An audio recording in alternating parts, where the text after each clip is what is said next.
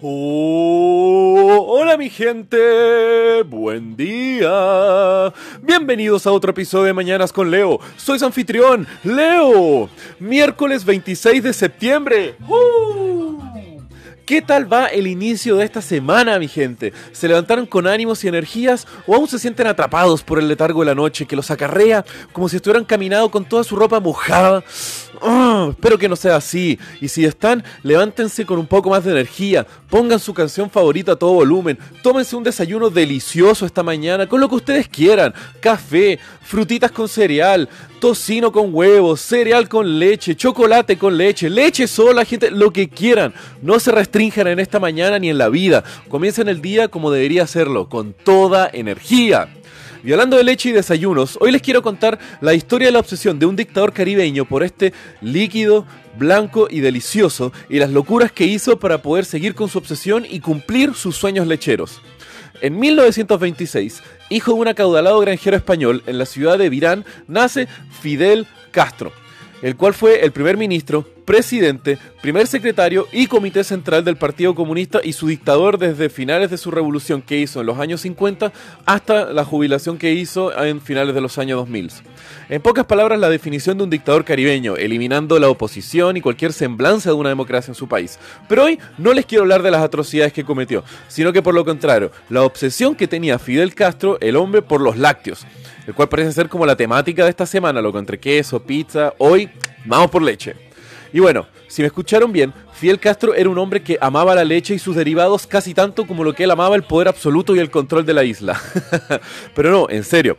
En distintos recuentos y paseos por la isla, el autor colombiano Gabriel García Márquez comentaba que en Castro, en un almuerzo de domingo, era capaz de comer 18 bolas de helado él solo, después de un almuerzo completo.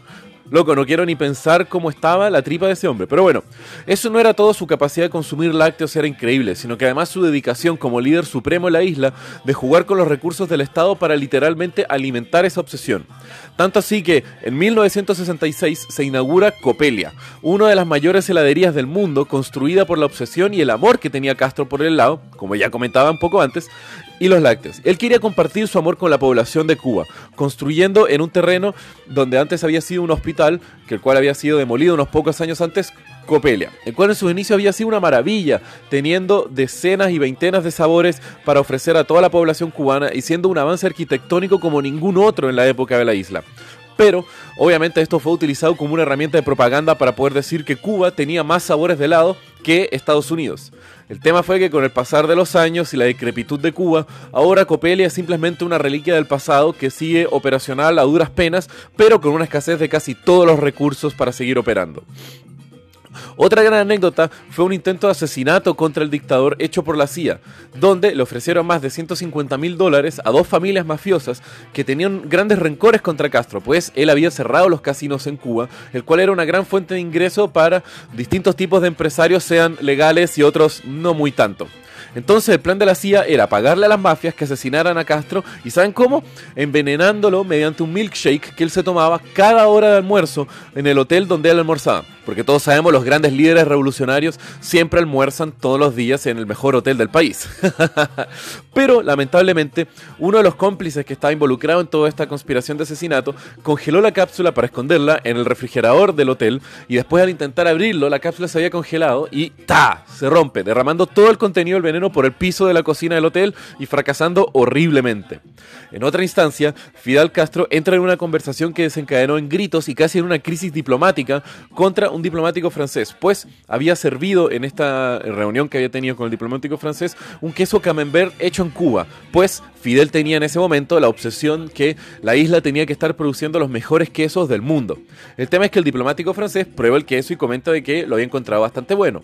Castro comienza a presionar cada vez más y más para que el diplomático francés dijera que el camembert cubano era el mejor que el mundo. Obviamente el diplomático francés decía que no, que era un muy buen queso, pero que el verdadero y el mejor camembert era el de Francia.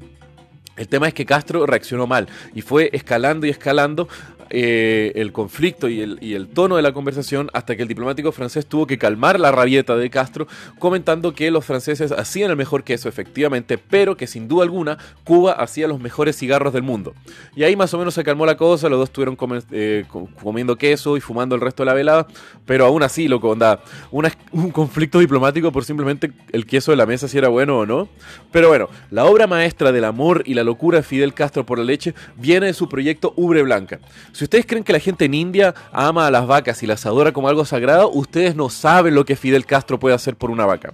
Este proyecto nace en Cuba para, obviamente, para haber desarrollado un nuevo tipo de vaca. Pues ya existían vacas en Cuba en esa época y eran dos tipos, las reinas y las zebus. Las vacas reinas eran traídas por los españoles al Caribe y las otras provenían de la India. Entonces significaba que ambas vacas ya estaban acostumbradas al calor cubano y al clima cubano.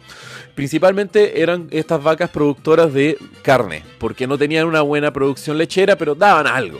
El tema es que ahí comienza el plan de Castro, pues él quería potenciar la industria láctea en Cuba, por lo que decide importar miles de cabezas de ganado de, Canadá y se trae vacas que eran las Holsteins, las típicas vacas blancas y negras que puedes ordeñar como loco y bueno, dan leche de una forma como Castro daba discursos, largos, eh, extendidos y loco, pueden satisfacer a todos los que quieren un poquito más.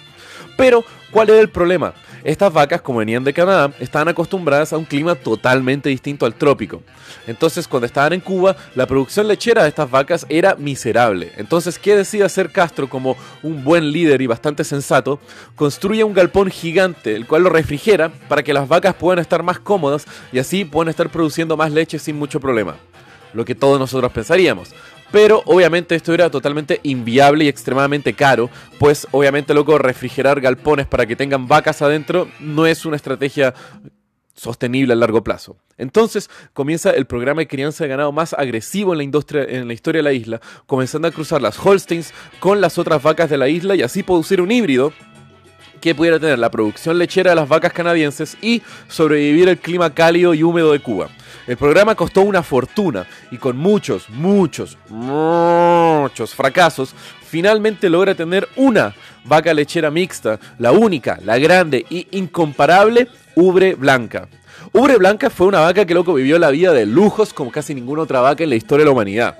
Además, fue una gran victoria para Castro, tan grande que durante toda su vida Ubre Blanca estuvo con escoltas de la Guardia Nacional, pues como era una herramienta de propaganda antiimperialista, Castro usaba la producción lechera de Ubre Blanca como un mecanismo de, propaganda, como ya he dicho, que se promocionaba cada día en los medios de comunicación cubanos.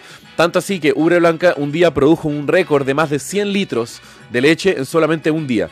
Y esto generó total eh, éxito dentro de Cuba, la cual se promocionó en los diarios, en las radios, en todo. Tanto así que había un reporte diario de la producción de Ubre Blanca. Loco, Ubre Blanca era casi que el centro de las políticas cubanas durante su época mientras estuvo viva. Loco, Castro le daba tanta importancia a Ubre Blanca que casi todo el pueblo cubano estuvo enterado de lo que sucedía. Y cuando eventualmente Ubre Blanca tuvo que haber sido eutanasiada a la edad de 13 años por complicaciones médicas, su cuerpo fue embalsamado y preservado, ahora en una exposición en un museo en Cuba. Pero además, Castro mandó a hacer una estatua de mármol de la vaca y la instalaron en su ciudad natal en Nueva Gerona. Y bueno, loco, hay una estatua de mármol de una vaca que Castro estuvo cuidando con guardias armados.